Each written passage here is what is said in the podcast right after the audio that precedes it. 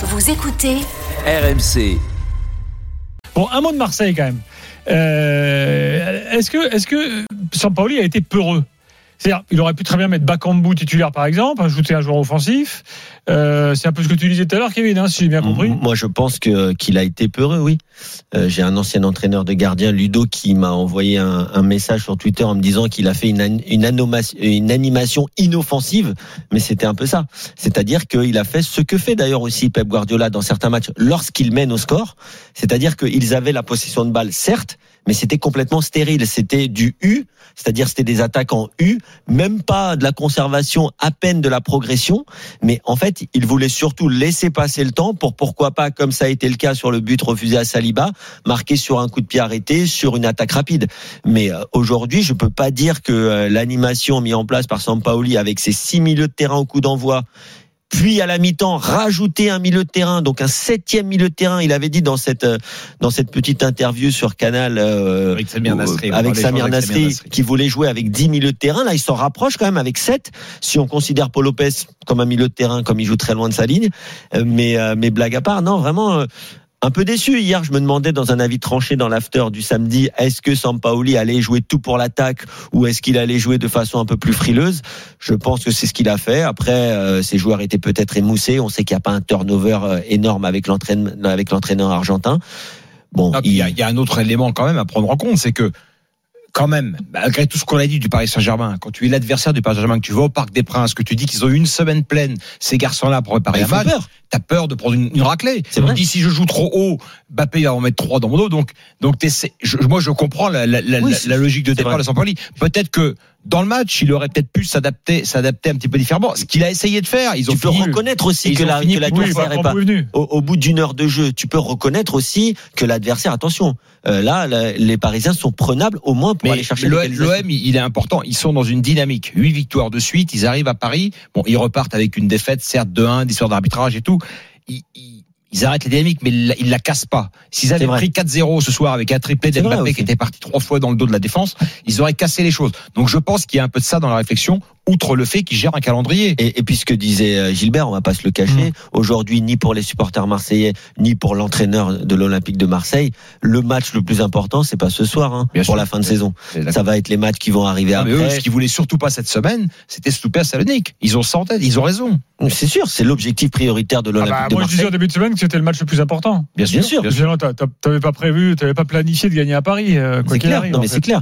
Je pense bon. que si tu disais, mais ils auraient pu avoir des points bonus. Et le petit ouais. regret qu'ils auront ce soir, c'est qu'ils peut-être qu'en revisitant le match, ils vont se dire quand même, on aurait peut-être pu euh, effectivement faire un coup. Et puis, euh, je pense que peut-être le supporter marseillais va nous en parler juste après. Mais quand on caisse un but sur ce genre de penalty, j'en démords pas. C'est quand même difficile à avaler. Baptiste est là justement, supporter de l'OM. Salut Baptiste.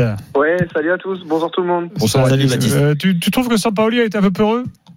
Ouais, en fait, c'est intéressant parce que euh, je, je, partage 100% et l'analyse de, de, de, Stéphane et l'analyse de Kevin. C'est-à-dire, je pense que il s'est dit une défaite avec les honneurs à Paris n'est pas dramatique dans le contexte et dans ce qui nous reste à suivre sur la fin de saison.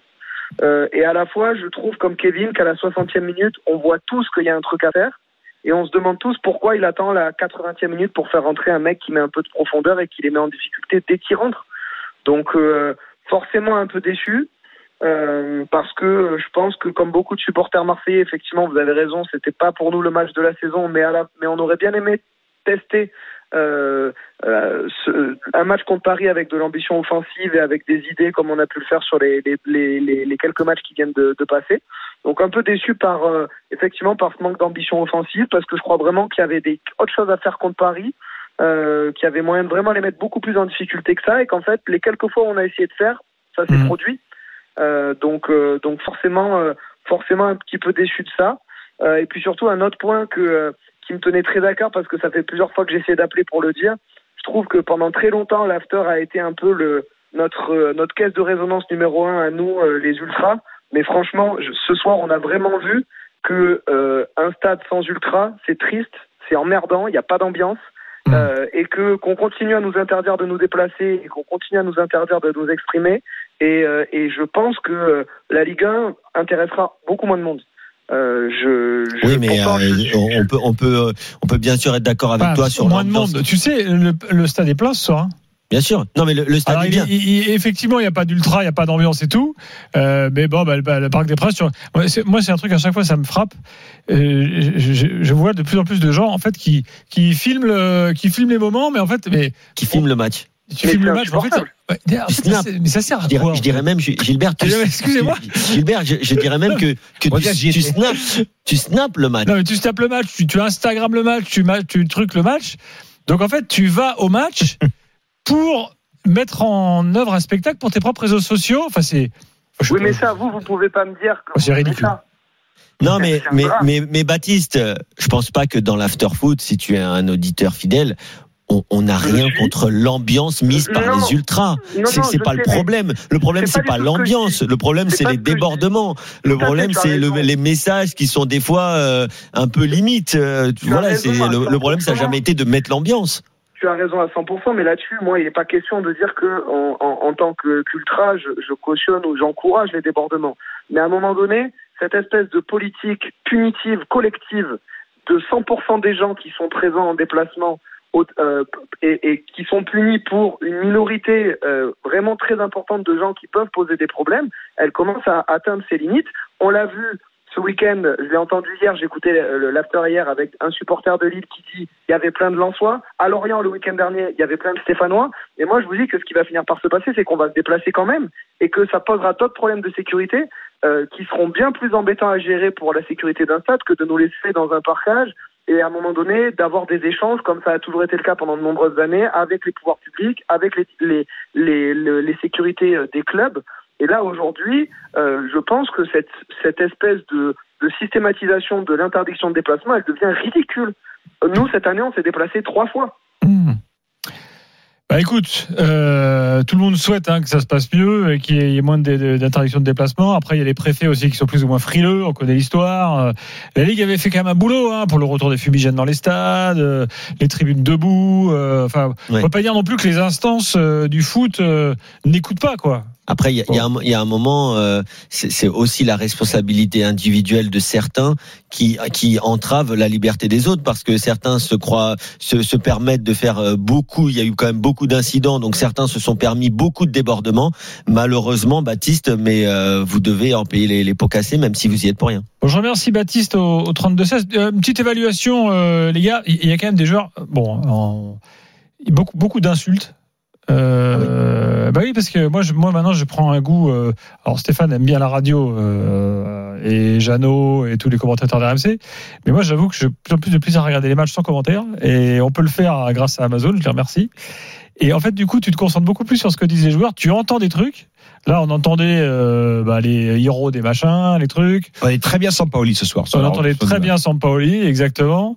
Euh, bref, euh, là, il y a un petit palmarès de l'insulte. Neymar, Verratti, Gendouzi. Non mais Neymar aujourd'hui doit prendre un carton rouge. hein. Je suis désolé. Neymar, a d'une nervosité. Non mais Incroyable. il- moi, tu, tu sais, souvent on me dit ah mais euh, tu critiques Neymar, mais Neymar, mais c'est, ça a été mon joueur préféré peut-être pendant euh, pendant 5 à 8 ans entre Santos et 17 ans et et euh, et, et, et son, et son époque au Barça.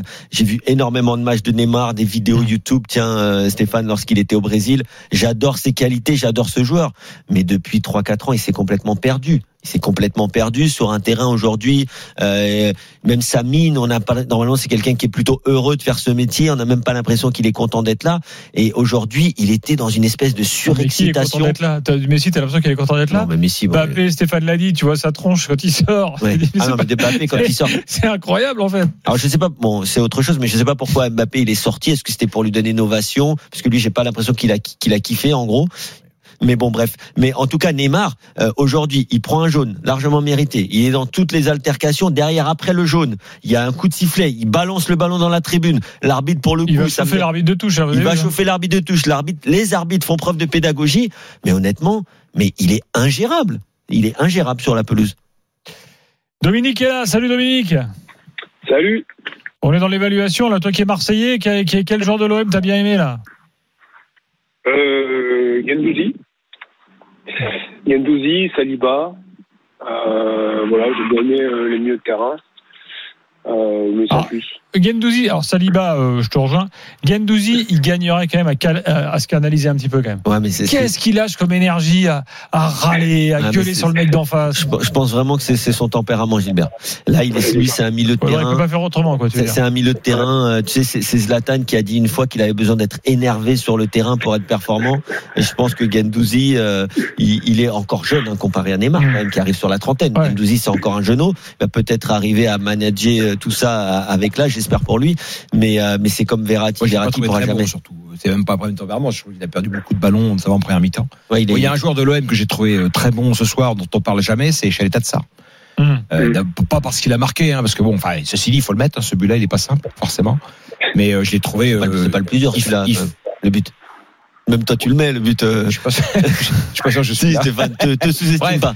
Non, mais il est, il est pas, il est spécial ce but. Ouais. Non, mais je, je, je- je trouve qu'il a eu, il a eu des gestes défensifs très, très importants. Mais même Luan Pérez, hein, aujourd'hui, il fait son match. euh, Non, les, les Marseillais, dans l'ensemble, sans être flamboyants, euh, ils, ont, ils ont fait un match correct. Moi, je suis d'accord avec toi, Stéphane. Gendouzi, je n'ai pas vu que c'était son meilleur match. Au contraire, je trouve qu'il s'est aussi un peu dispersé, comme dit Gilbert. euh, C'est pareil. Hein, moi, c'est des jeux. Gendouzi, il a joué tout le match à Salonique. Payet, je, le- bon, je Gendouzi dis- joue tous les matchs, de toute façon. J'étais un peu, j'étais un peu, en- un peu, je me disais quand même Payet, encore une fois un grand match, mais bon pareil, Payet il a été fondamental jeudi, donc est-ce J'allais vous, vous demander euh, avec son avez âge pensé de, du de match de remettre, Payet de, de remettre le gaz, il a quand même été important sur coup de pied arrêté. Ouais. Voilà, non mais c'est, mais c'est un match où on n'a pas non plus envie de sortir un joueur et de le monter au pinacle. hein. Tout à fait. Euh, oui, Dominique, il y en a un autre que tu veux citer Ouais. peut-être? Bah, moi, en fait, ce que je voulais surtout dire, c'est que j'ai écouté l'interview de Nasri, par exemple, avec Sampaoli. Je Ouais. trouvais hyper intéressante.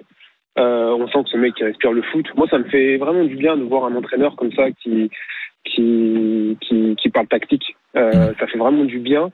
Euh, et après, euh, oui, euh, moi, je pense que Gendouzi va va prendre la maturité. Il faut juste lui laisser un petit peu un petit peu le temps. Ça, c'est sûr. Euh, mais je pense que c'est vraiment un très très bon joueur. Il faut s'appuyer vraiment sur lui l'année prochaine. Et je pense que ce que met en place Sampaoli cette année, il faut vraiment qu'on le garde en fait pour que l'année prochaine on puisse justement continuer dans cette dynamique-là. Et c'est comme Mm. ça en fait que l'OM deviendra meilleur. Il faut arrêter en fait à chaque fois de tout changer, de penser on a notre place, on est deuxième.